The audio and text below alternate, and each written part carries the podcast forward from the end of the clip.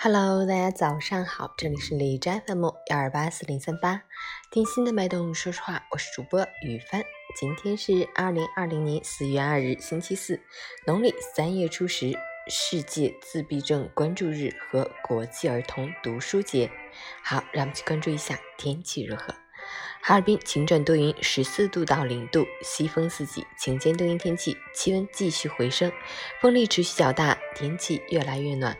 距离春天越来越近，当然大风天也越来越多，空气越来越干燥，森林防火的形势越来越严峻，要绷紧消防安全这根弦，时刻注意防风防火。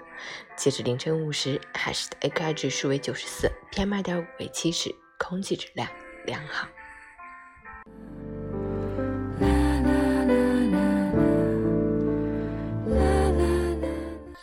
美文欣赏。很多人不喜欢读书，也读不进去书，甚至有人会觉得，反正读了也记不住，不如用那个时间看电视、打游戏，反而更快乐一些。人与人之间的差距就是这样一点点被拉开的。读书与不读书的人真的不一样。许多时候，自己可能以为许多看过的书籍都成过眼烟云，不复记忆，其实他们仍在潜在气质里。在谈吐上，在胸襟的无涯中，当然也可能显露在生活和文字中。读书就是会这样潜移默化的改变你，改变你的生活。千万不要说读书无用，只要你坚持下去，终有一天会遇见更好的自己。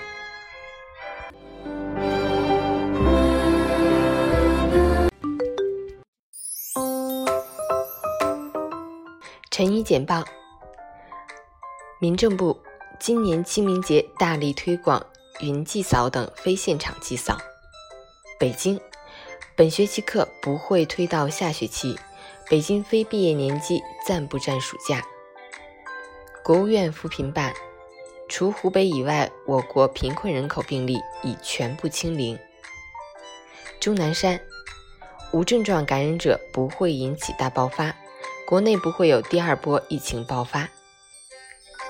清华大学五月底，疫苗和抗体药物均可进入动物实验阶段。纽约州从中国订购1.7万台呼吸机，每台2.5万美元。全国累计治愈出院病例超过7.6万例，治愈率为93.5%。四川甘孜石渠县发生5.6级地震，震中附近人口稀少，周边平均海拔4661米。万豪酒店520万客人资料泄露，涉及姓名、联系方式和住址等，此前曾被索赔125亿美元。甘肃部分市民抢购囤积米面，官方回应，粮食库存可满足八个月以上供应。外媒。美国纽约州一天进行1.8万次新冠检测，近半呈阳性。美国部分超市发生罢工，要求加薪，全食超市员工号召集体请病假。陈宇，生活总是这样，不能叫人处处都满意，但我们还要热情地活下去。人活一生，值得爱的东西很多，不要因为一个不满意就灰心。早安。祝你今天有份好心情。